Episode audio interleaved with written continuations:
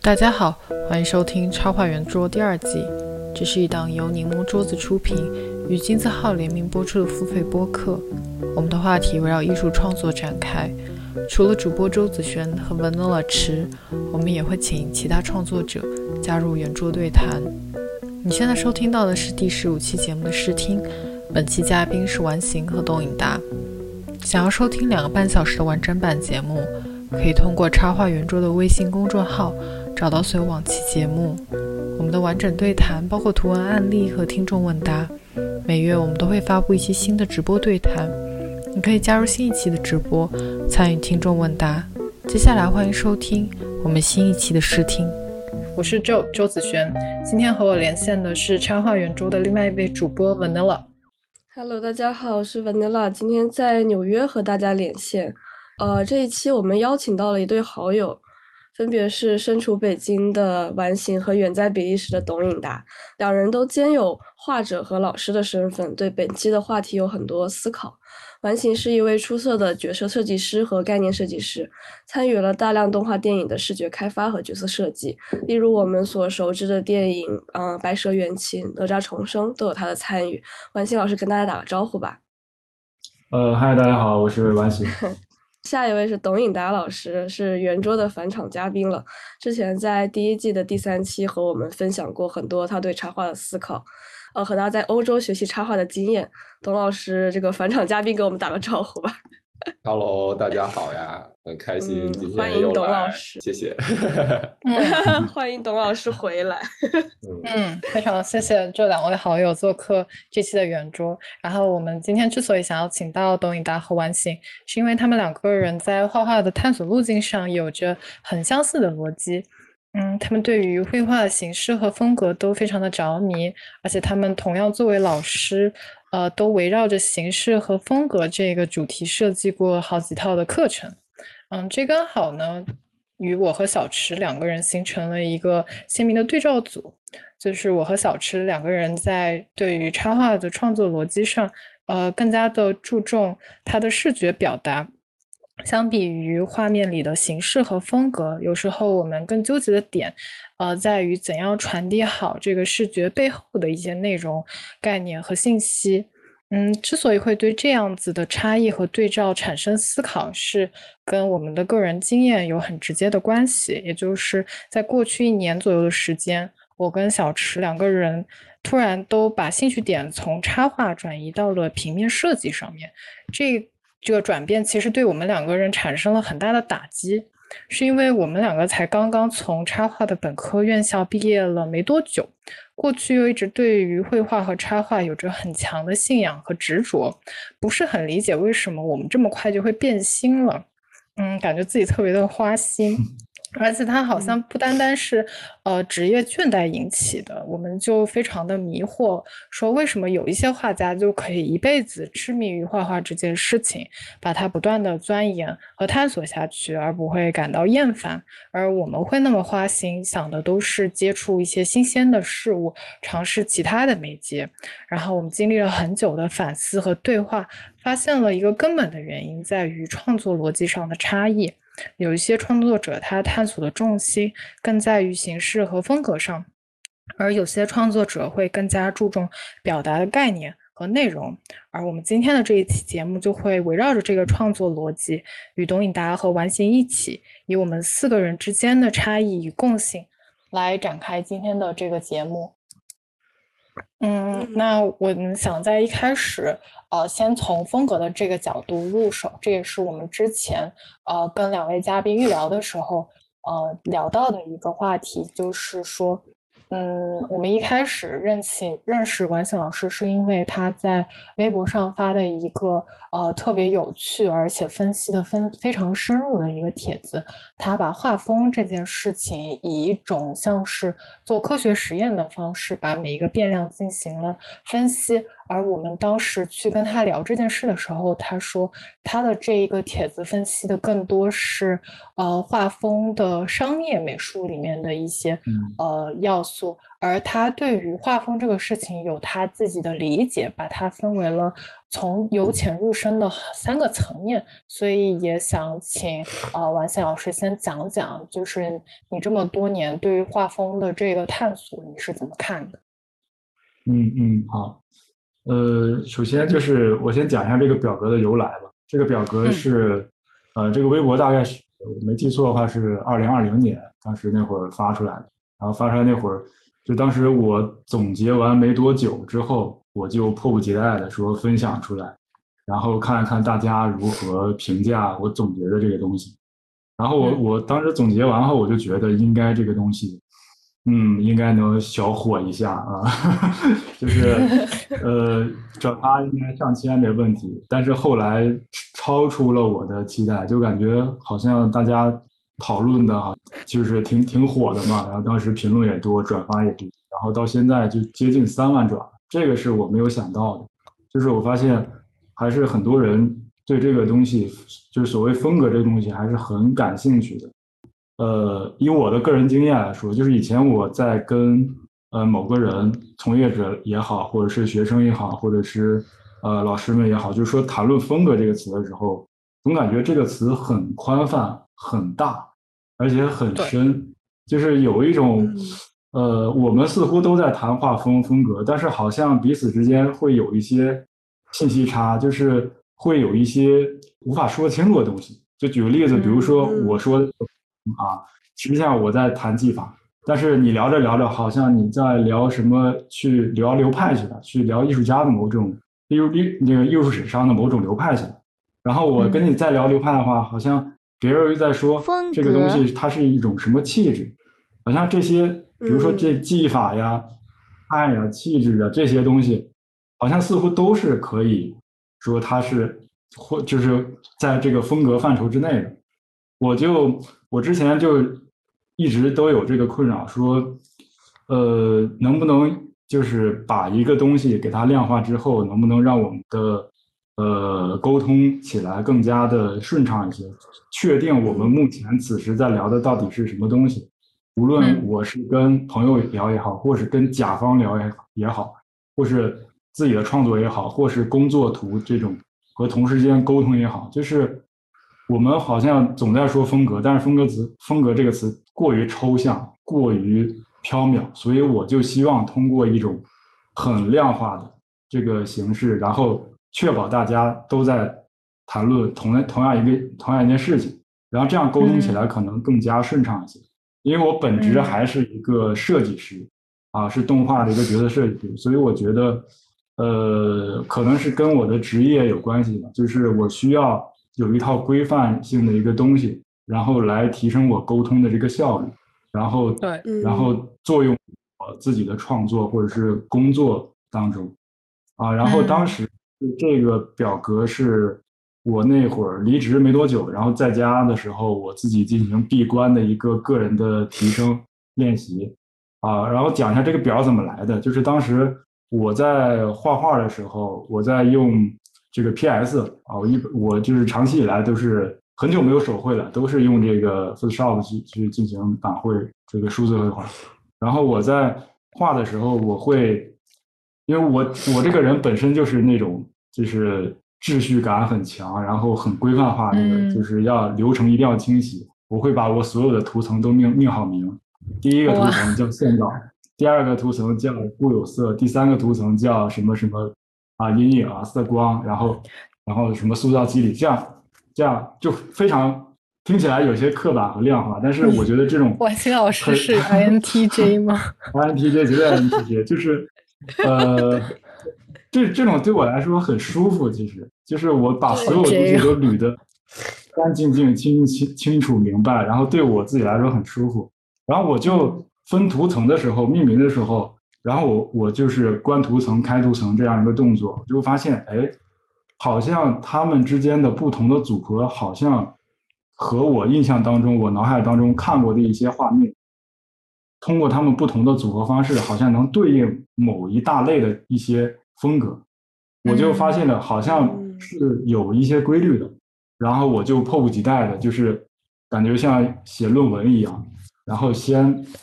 提出一个猜想，就是咱们这种商业美术或者是实用美术这些风格的大类，可不可以用这些造型的这个元素，通过他们的一个排列的组合，然后能不能给它一一对应上？这是我的提，就是一个猜想。然后我带着这个猜想，我就找大量的，对，就现在看到，就是大量的一些呃艺术家的大师的这些图。然后我找的这些例子都基本上就是一个人一张图，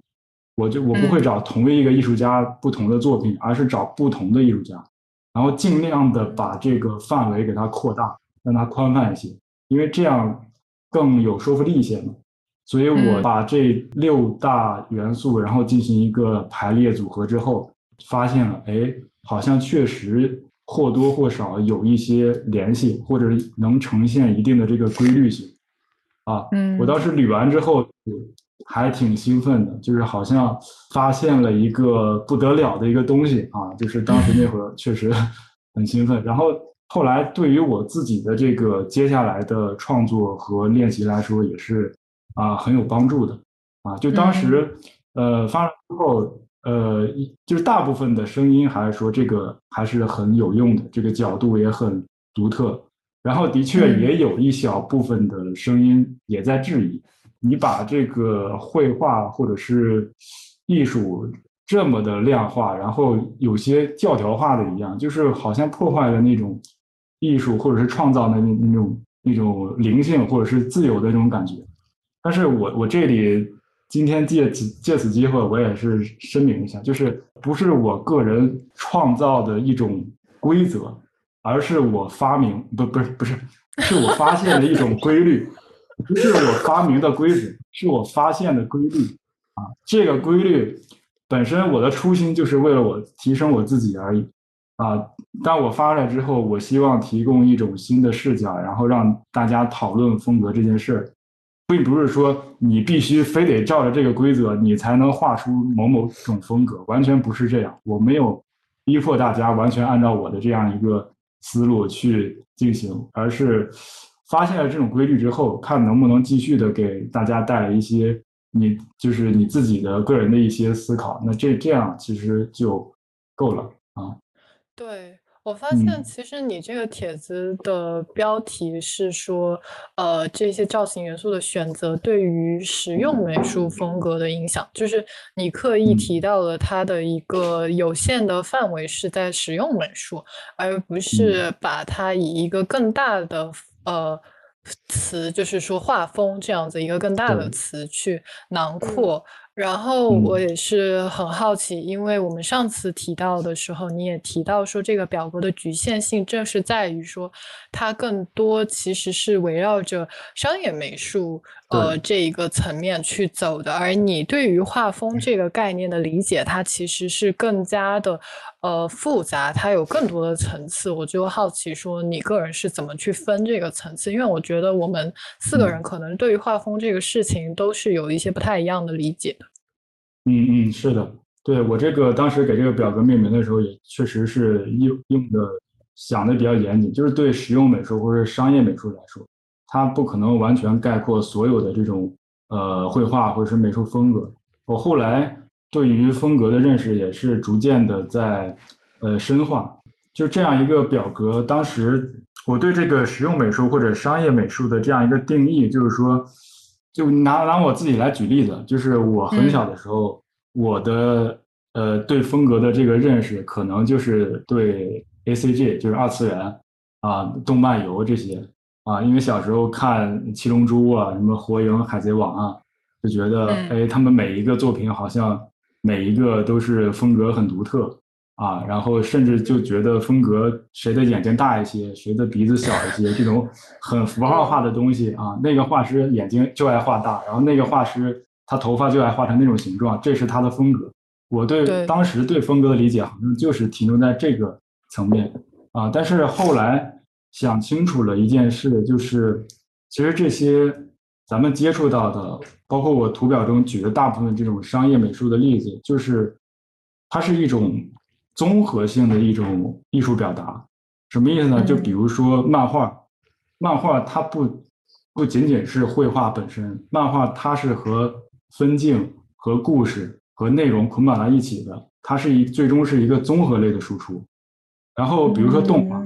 动画的话虽然有画，但是画也仅仅占其中的一小部分。动你要做动画的话，你也得学运动规律。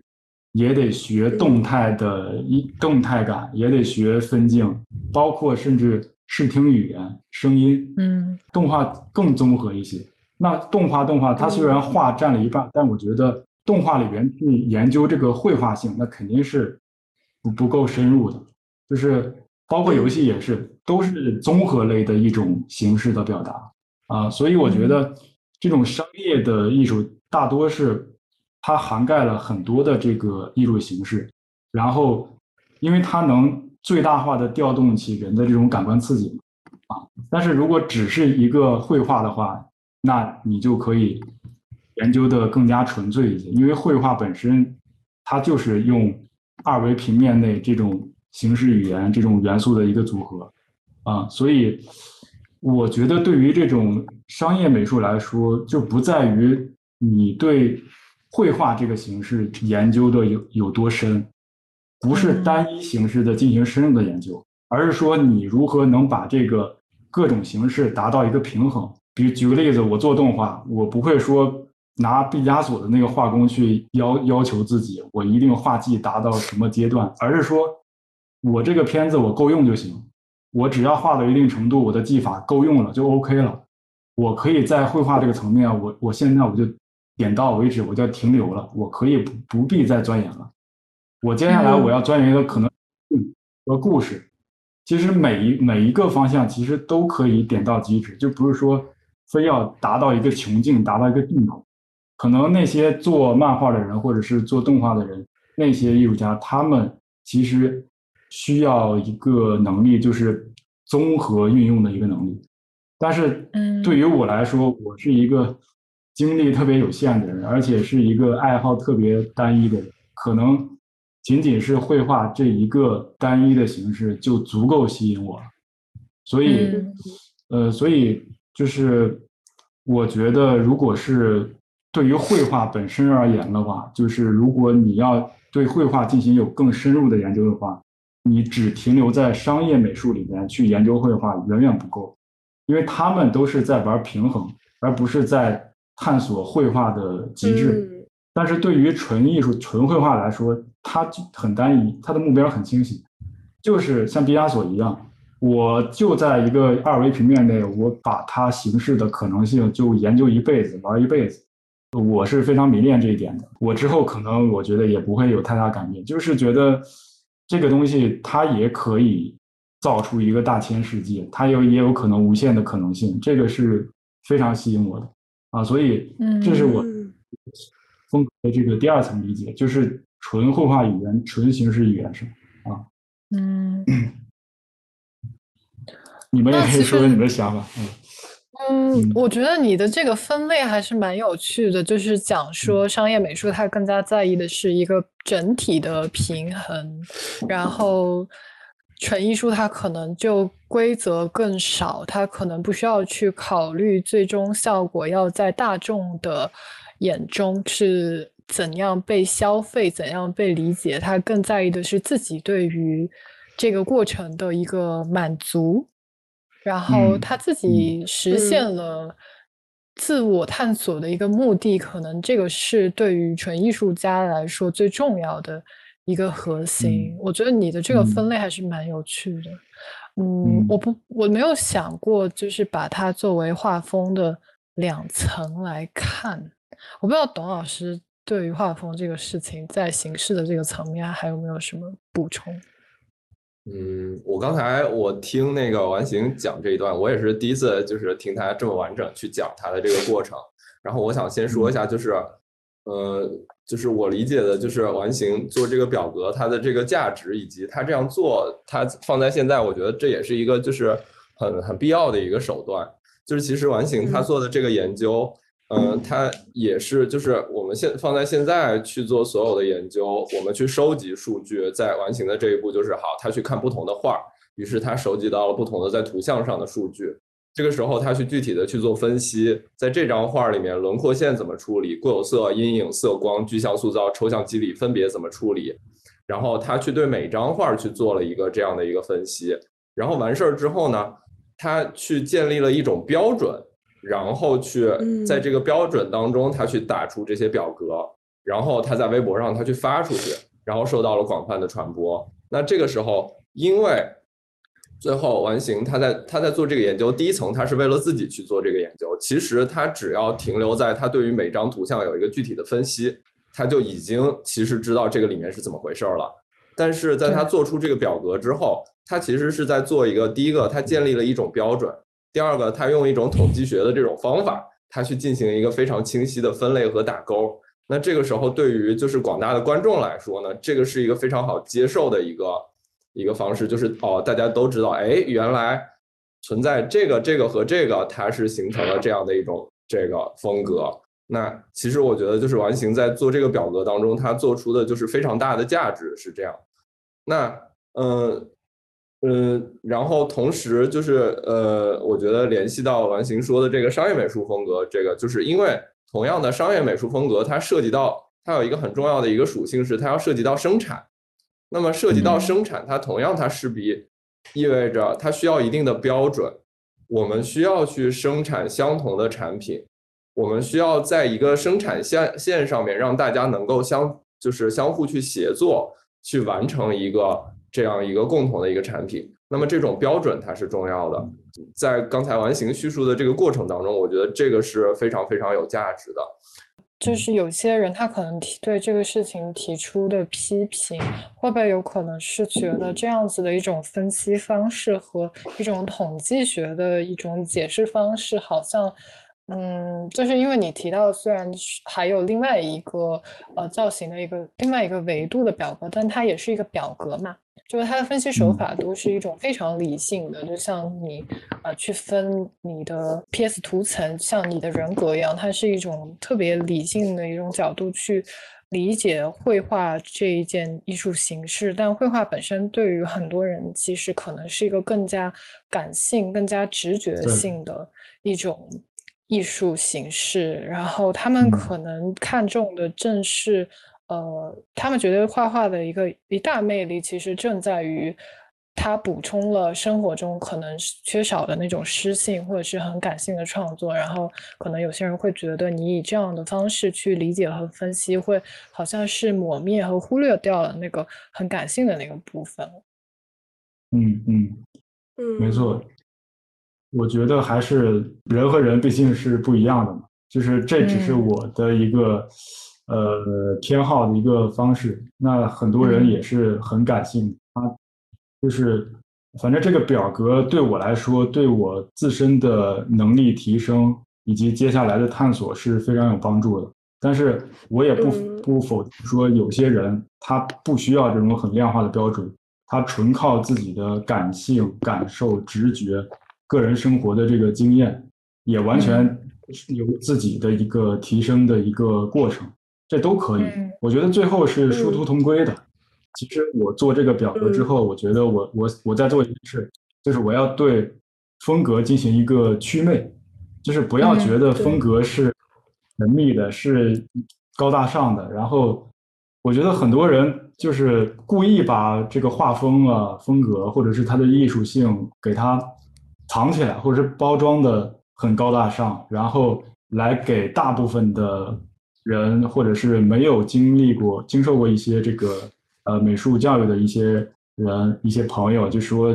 你这个东西你你没天赋，或者说这个风格什么什么，你画这个风格太太 low 了，我的风格就高级，就是让他去去分析，去说你怎么高级，怎么 low，你跟我分析分析，他就说不出来。但是我我希望做的一件事就是，其实风格没有优劣之分，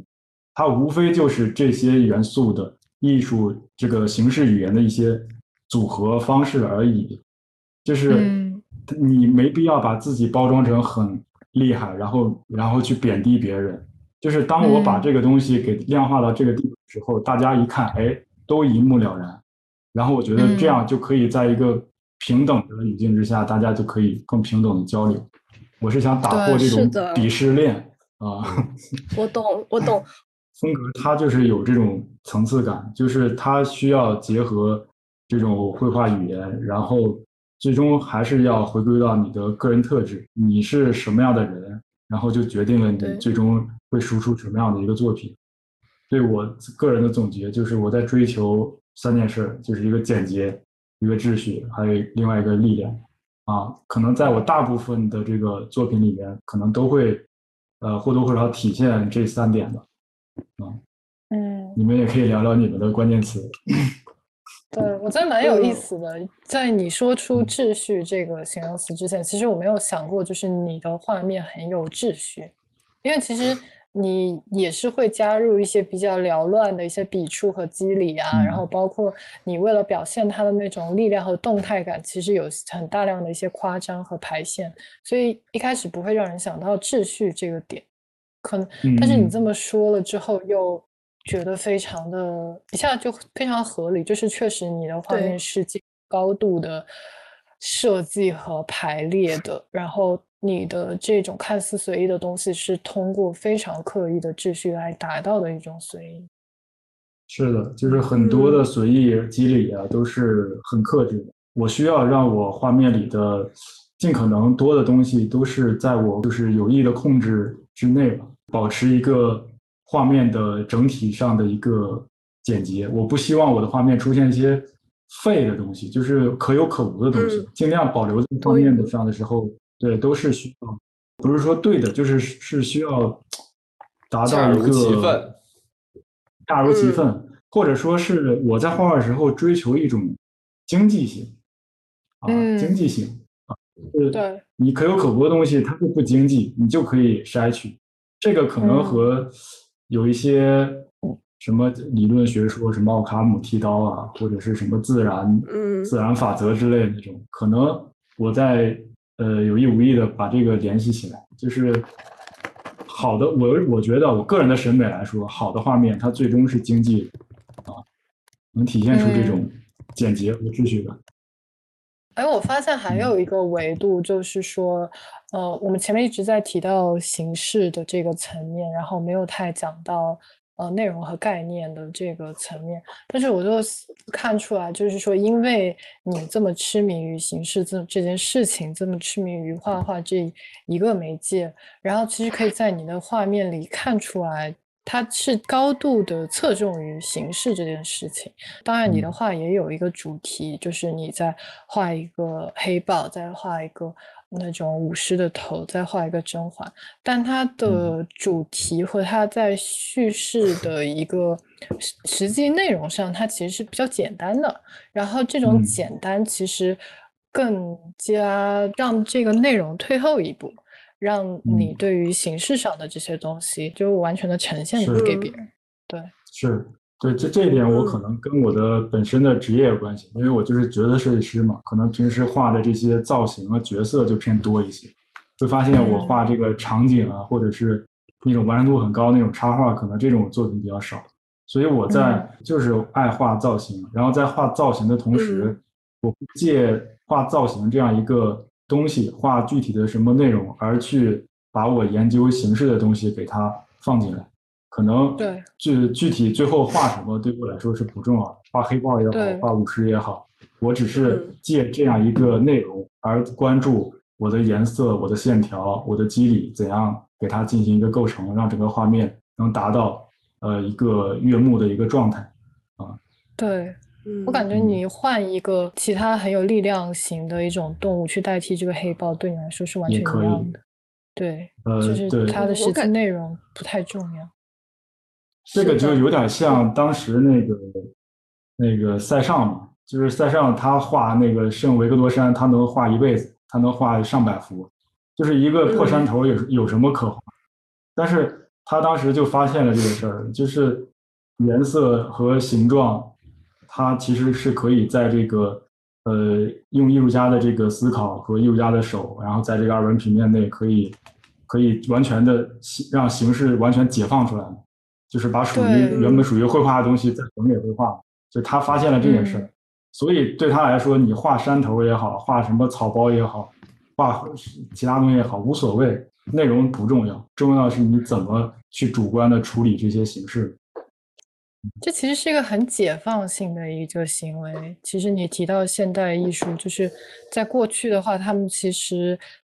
以西方的艺术为例，他们是很受到内容的捆绑的。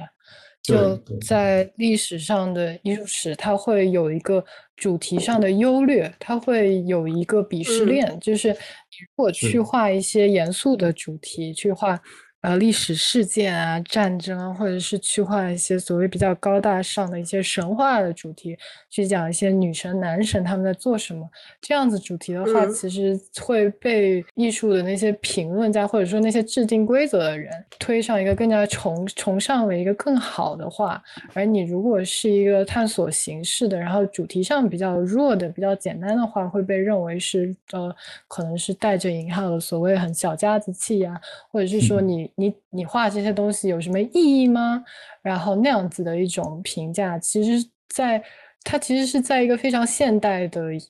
一个艺术，就西方艺术史才开始意识到，就是形式这个东西可以完全被抽离出来。其实当时我记得，呃，印象派他们当时受到大量的嘲讽，就是因为觉得他们都在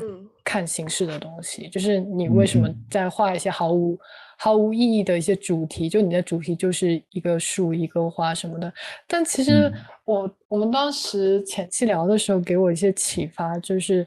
除了这个艺术史的维度，还有一个东西方的维度，就是因像印象派他们就在画一些室外的一些山山水水，可是这个在中国画的历史里是一直被崇尚为最高的一种主题的。嗯，大家觉得你画山山水水反而是。最高雅的艺术，然后你去忽略掉那些主题的东西，你就去探索山山水水的形式，就是几就是几几个朝代人，大家都在画一样的山山水水，然后大家都在着迷于你怎么去发明出一种新的方法去画山，然后排比出一种二三十种方法画石头，然后二三十种方法画 画水、画云、画树叶。排列出那种画谱，然后我就觉得其实这个东西方的差异蛮有趣的，好像会变成说西方在传统上就非常注重内容这件事情，然后东方好像在传统上会觉得形式这个东西本身的美感就应该被认可的。嗯，对，就是你刚讲的东西方这个就很有趣，就是东方，尤其是中国，就感觉一一上来就好像悟到了这个事儿。然后，但是西方呢，它的它的路径就是，就就好像从小孩的发展一样，从一开始的不会画，画的很执着，然后又很理性，到最后发发现了绘画的本体性这东西，他绕了一大圈儿，然后绕到中国一开始的那个起点。但是西方的那种那种发展，它就就是需要很强的理性，它是一步一步推推导出来的。他就是他他画的时候，他很自知自己现在要干嘛，我接下来要干嘛。他很明确，但是好像我们东方就是还是朦胧朦胧，然后嗯呃就是说不清道不明，经验主义是啊，就是我我们可以看一下，就是对应到董董颖达老师的这个风格，其实我们四个人都是一个非常非常不一样、非常有差异性的一个对比，所以就是董老师可以来讲讲看，嗯，哦，我的我在这儿的这个关键词是丰富、强烈、暧昧。其实就是放在这儿呢，更多的是这个它的第一个第一个大家能看到的，其实它是一种抽象的一种，就是在情感情绪上的一种强烈的这个追求。呃，当然就是在这个底下，我的画面当中我会追求丰富，我可能我不会追求一个就是经济型的这个画面，是我想要制造一种这个非常复杂然后非常饱满的这种情绪，于是我需要我使劲往上去甩墨点、彩色点子，做各种各样的这种叠加。我在对比上面，我会做各种各样的强对比，粗线、细线、黑白，然后，但是另一方面，我又想要传递一种说不清道不明的这样的东西。有的地方它是虚的，有的地方它是实的，有的地方它是介于干净和不干净之间，有的地方它是介于清楚和不清楚之间。那这个是就是我在现阶段的一个追求。但是我想就是联系到刚才完形说的，其实就是我们两个在大学的时候，我们是经常聊天的。在很多时候我们两个喜欢的东西都是非常像的。比如说像某一个阶段，我们两个都喜特别喜欢那个做凯尔金顿的秘密的那个那个动画工作室叫啥来着？我忘了。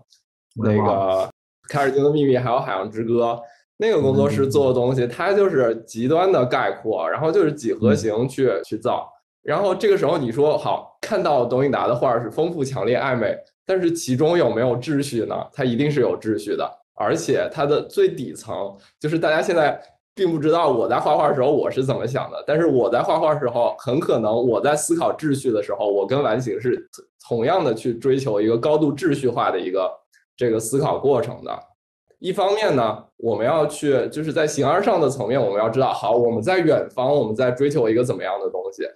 但是底层很多时候，它所有的这些所谓的有秩序、无秩序之间，它一定不是泾渭分明的，它一定是受到你过往的这些东西的影响，然后你在当中你都在提取出来一些东西，然后最后它反映到你的画面上。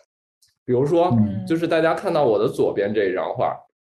现在看起来好像是我画这些角色都是非常自由的，但是其实你仔细看，我画每一个角色的这个这个形状构成，其实它底层它跟完形去做一个角色的形状构成它是一样的。我有一个圆形，后面有一个三角形，然后在在这个圆形里面我去找一个圆形，再找一个三角形，丰富、强烈、暧昧，不意味着我一定是混乱的。我的底层我也是可以是一个高度秩序化的一一个思考方式，然后再去。制造出来这样的一个画面，所以再次回到前面的那个表格，具体讨论，并且分层的去理解自己在不同角度的需求是非常重要的。嗯，哎，但我感觉你的这种就是你这种秩序性的混乱，其实给我感觉相比完形的那一种秩序的整齐，它是更加直觉性的那一种秩序，就是你需要很。当下的在那个过程中，有有点像那个行行动行动派，呃，行动派那个路，嗯，行动派和表现主义的那种很直觉性的一种感觉。所以，东米达，你就是现在画画很享受你甩墨的这个动作过程。对，就是。就我以前我也是学动画，然后我也要画角色设计，还要画场景什么的，我就特别受不了。就是哎呀，草稿草稿完了，清线清线完填色，然后再填这个，然后我就觉得我难受。就是我后面逐渐逐渐发展出来，就是好。当我在画这一个局部的时候，我就不管不顾，我就怎么爽怎么来。但是在我在画这个局部的时候，我又有一个秩序的一个思维，我会去考虑好。现在我有了这个混乱的结果了，我怎么在这个混乱的结果之上找到一种秩序继续下去？那这个时候秩序它并不是一个在开头，呃，可能不像完形那样，就是开头先把所有的全局先布好了。我可能先去布一个局部，布一个局部，逐渐布着布着，我心里逐渐发展出全局，然后我在某一个阶段我看向全局，重新调整，这个就会涉及到不同的人他的这个。过程它是不一样的，嗯，我觉得我更看重我对于画画中享受的那个部分，是我怎么去解析他给我的这个 brief，就是我怎么去分析他给我的这么一个情节，或者是故事，或者是这么一个需求，我可以从怎样子的角度去呈现它。所以对我来说，最享受的是。画草稿的那个阶段，因为画草稿的阶段，我会就够了，就不用再把它对对对，我画草稿会觉得我在有一种解题的感觉，然后我给你好几个解题的方案，然后我会可能很惊喜于我找到一个很优质的解法。我会觉得像完形说的，就这个解法非常的经济，它非常的恰到好处，然后它就非常的妙，然后我会很开心，我找到了那个解法，然后我会把草稿交上去之后，然后那个画完完稿那个过程对我来说是很无聊的，就是 我已经那那个形式的东西对我来说其实是一个附加的东西，然后我只是很难让别人去帮我把那个形式的过程表现出来。嗯，哎，其实说不定之后 AI 可以帮我做这个事情。我刚想说，对，但是对我来说，我的乐趣是主要是在于那个内容的探索上面。所以其实这也是为什么我会开始想往其他的媒介上走。媒介是个相对附加的东西，对我来说真正有趣是它背后那个想法和那个 idea。我觉得我们四个人有差异也有共性，但是我会觉得我们的差异共性其实就是因为绘画或者说创作这个过程，它不是一个非黑即白的一个过程，它更像是一种光谱，而且是一种多维的光谱。就我们可能会在这个坐标系布于某某几个坐标点上，但是我们会有自己的一些偏好。然后我就觉得就就蛮好玩。就拿我自己来说的话，就。呃，我其实就拿我自己来说的话，就是我一开始画画的时候，也像可能大部分人一样，就是很着迷于。呃，就刚刚完形说的那种很表面化的符号，就是我会想说，我要把脸画成什么样子，我要把眼睛画成什么样子，然后它才能有一种，嗯，个人特质比较有辨识度的东西。就我觉得这个也是现代性很正常的一个体现吧，就是你要体现你的一个个体性的一个独特性。但是后来我慢慢总结，就是我会发现我感兴趣的东西其实是画面背后的内容。就假如说，呃。这个东西它的内容方面并不是很适合我的话，我可能就不会很擅长画，我也不会想说，呃，我非要去勉强自己把自己熬进去。就举个例子，比如说我对机械类的东西非常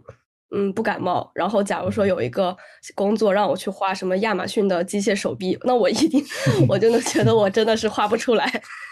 但是我后来就是总结的时候，会我会发现，我在不管是元素的选取上面，还是在内容的研究上面，它其实都有一个主轴。就比如说符号、象征、语言这种东西，就是它意味着我不想去表达一个很直接直接的东西，我可能更想去把它抽象化。然后继续呃，再聊到为什么我喜欢极繁，是因为我很就我本人在生活中也是一种非常嗯。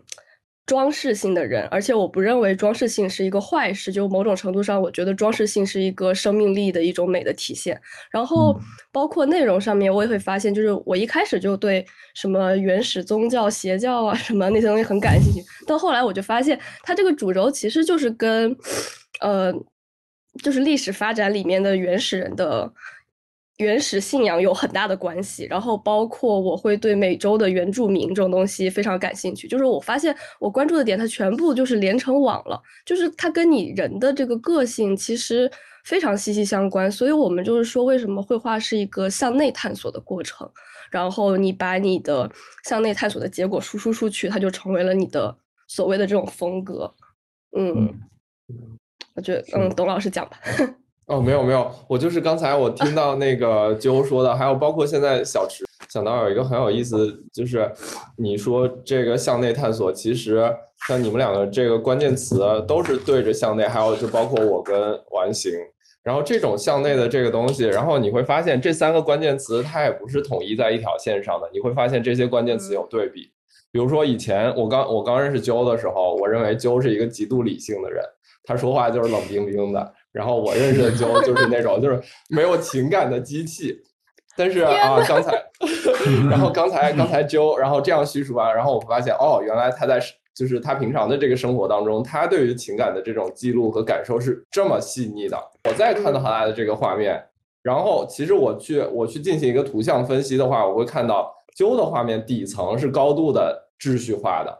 但是当他再去运用黑白的对比、色彩的对比。这是一种更多的他在追求一种运用色彩的对比、黑白的对比来去体现情感的这种冲击。那这个时候，这个就是这两个层次，它放在一起，它就产生了一种新的一种他个人的这种秩序。这种秩序的来源，它是来源于他自己内心当中的这种探索。那放在小池身上，放在完形身上，还要放在我身上，我们就是大家也都是这样的，就是我们要去理解向内，我们是什么样的人。然后我们也要去理解，我我们这样我们这样的人，我们这样的特质，它在形式上我们可以怎么样去展现它？